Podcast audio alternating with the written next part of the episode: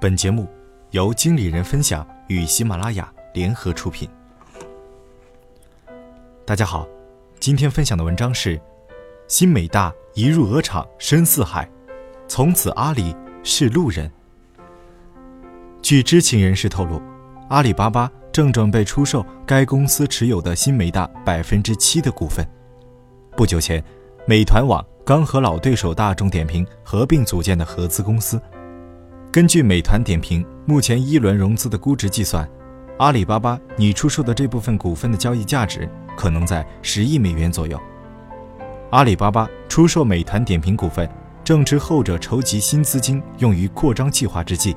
美团点评寻求筹资最高达三十亿美元，包括新资金在内，该公司的估值将达两百亿美元左右。对阿里巴巴来说，与持有新美大的少量股份相比，阿里更希望重点发展自己的食品递送平台口碑。口碑是阿里及其金融关联公司于六月份合资组建的公司，双方对口碑共注资近十亿美元。口碑。是阿里巴巴可以全面掌控的业务，而美团和它的创始人王兴在过去一直比较坚持独立运营，不曾被真正纳入阿里的体系。而如果阿里出售股份一事成真，腾讯就可以将新美大逐渐接纳入腾讯大生态了。一直有传，腾讯对于美团和大众点评合并的态度最积极，腾讯旗下诸多 O2O 公司的份额，尤其对大众点评的投入。完全居于美团之后，即便从微信上导流，也依然改变不了格局。而阔日持久的消耗战，也让腾讯对这些公司的投资迟迟不能变现。如果能够成功将新美大纳入自家版图，这个合并是一种近乎完美的抉择。这一点在新公司公布架构之后，基本可以确定。首先，美团王兴和大众点评的张涛已经推翻最早联席 CEO 的说法。王兴担任 CEO，是新公司经营的核心，而张涛不再担任联席 CEO，转任董事长，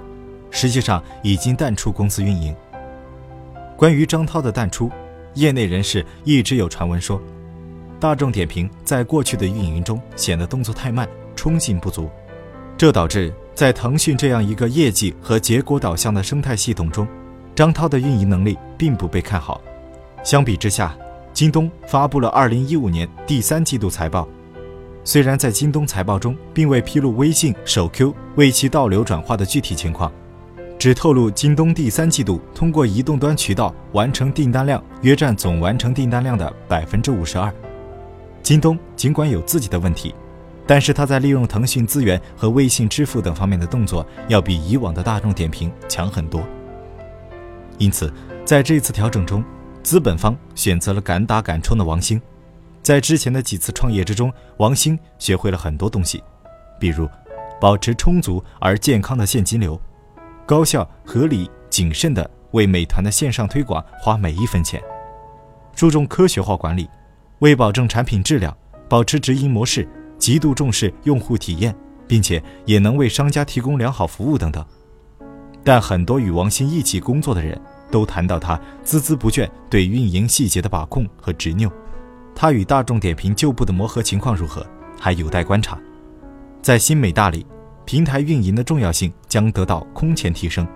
平台运营又可以细分为用户平台、商户平台、整体数据平台三大块。新美大把这块重要业务交给了郑志浩，郑是腾讯的副总，在腾讯平台运营中积累了大量经验。这已经传递出资本方的意志，说明新美大已经开始为未来接入腾讯大生态做好准备，并且离 IPO 之路又近了一步。不过，据《华尔街日报》报道，投资者希望阿里巴巴能够折价出售这些股份，因为美团点评在目前仍在进行的融资活动中对投资者提供了极轮条款，这意味着。如果美团点评未来首次 IPO 的定价低于当前一轮融资活动的估值水平，那么投资者将获得额外股票，而阿里现在持有的这部分股份不向潜在买家提供相同的条款。那今天的文章就分享到这里，